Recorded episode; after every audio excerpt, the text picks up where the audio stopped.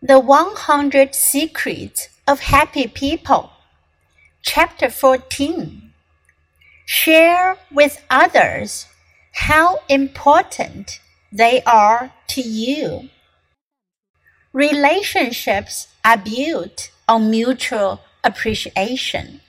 And there is no better way to show that appreciation than to tell someone how much you care. Researchers at the University of Houston have studied the question of why we don't tell people how important they are to us.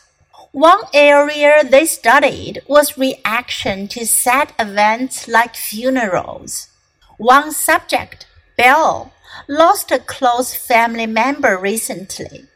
Some of Bill's friends sent sympathy cards.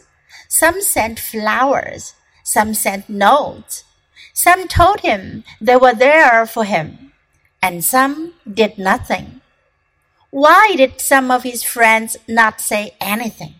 Perhaps they thought that telling others we care means being vulnerable. For these people, relationships may be more of a competition than a celebration, and competitions are premised on strength, power, and position.